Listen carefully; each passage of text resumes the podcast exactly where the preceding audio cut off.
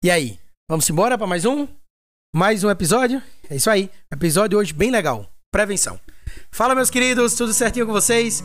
Mais um episódio do TraumatoCast aqui iniciando, beleza? Hoje a gente tá na parte 3 daquela sequência, daquela série de esporão de calcânio, da síndrome dolorosa subcalcânea.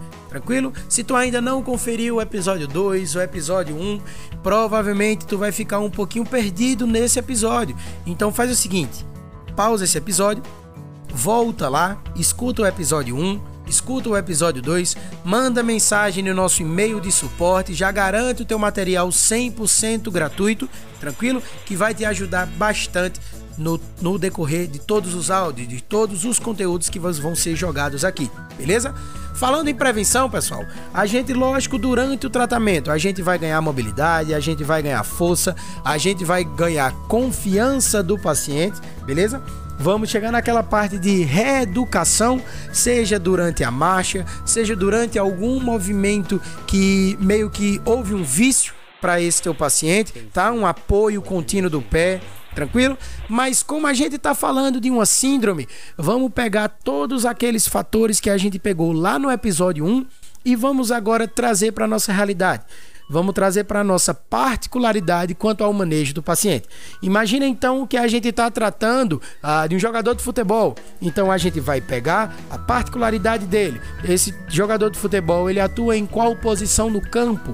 Então a gente vai fazer por completo, tanto isso no início do tratamento, como também quando a gente parte para prevenção do surgimento de alguma lesão, é onde a gente vai minimizar o aparecimento de lesão. Então vamos fazer uma análise biomecânica, uma análise biomecânica ele fazendo agachamento, ele unipodal, tá? Vamos olhar como que é a movimentação dele em campo tomando como base esse exemplo de jogador. Mas aí é que tá, Gustavo. Meu paciente não é um jogador de futebol. Meu paciente joga vôlei. Tá? Meu paciente joga vôlei de quadra de areia. Meu paciente joga vôlei apenas na quadra, tá?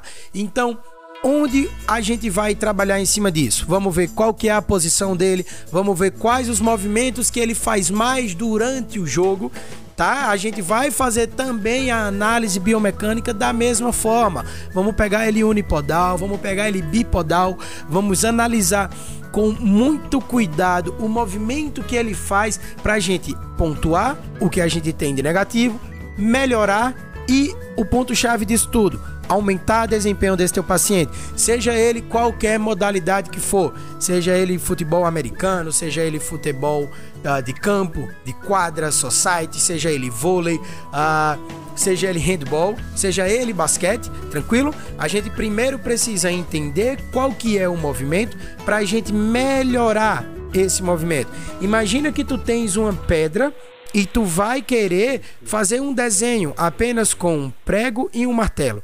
Então tu vai batendo, ou seja, tu vai ajeitando a cada martelada que tu dá essa tua pedra para formar um desenho. É isso que a gente faz com o tratamento de prevenção, de minimizar as lesões. A gente meio que vai afunilando, vamos ajeitando de um lado, ajeitando de um outro, para a gente ter um bom desempenho tá? E para a gente melhorar mais ainda a atuação desse teu paciente. Então vamos frisar em fortalecimento, desta vez não apenas na cadeia, como foi falado no episódio 2, mas agora a gente vai trabalhar o corpo como um todo. Vamos fortalecer periferia, vamos fortalecer as partes proximais do teu corpo, do corpo desse paciente, tá? Fortalecimentos específicos, cada particularidade para o seu paciente. Tranquilo? Tudo isso vai fazer parte do trabalho de prevenção, do trabalho de aumento de desempenho para com esse teu paciente.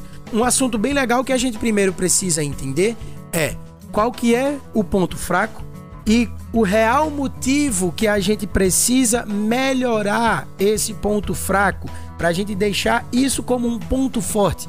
A gente precisa de uma motivação para isso. Seja isso para aumentar desempenho, seja isso para uma melhor colocação em provas individuais, tranquilo? Então tu tem que alinhar muito bem isso com o teu paciente e fazer todo o processo. Não esquece que Pacientes dessa forma, a gente trabalha bastante também o emocional. Então, uma conversa é muito importante para com esse paciente, tá? Entender não apenas o que passa dentro da clínica, e sim o que passa fora desse teu atendimento, dentre eles problemas pessoais e profissionais certo? Então a gente precisa meio que jogar junto com o teu paciente para a gente ter ótimos resultados. Então analisa, filma, ah, bota o movimento que ele está fazendo em câmera lenta, mostra para ele na tela do telefone, do computador, tá? E mostra para ele os pontos fracos, mostra ao teu paciente onde tu quer trabalhar e o porquê tu vai trabalhar aquilo. Lógico que a gente vai conseguir isso, degrau por degrau, pouquinho por pouquinho, tá?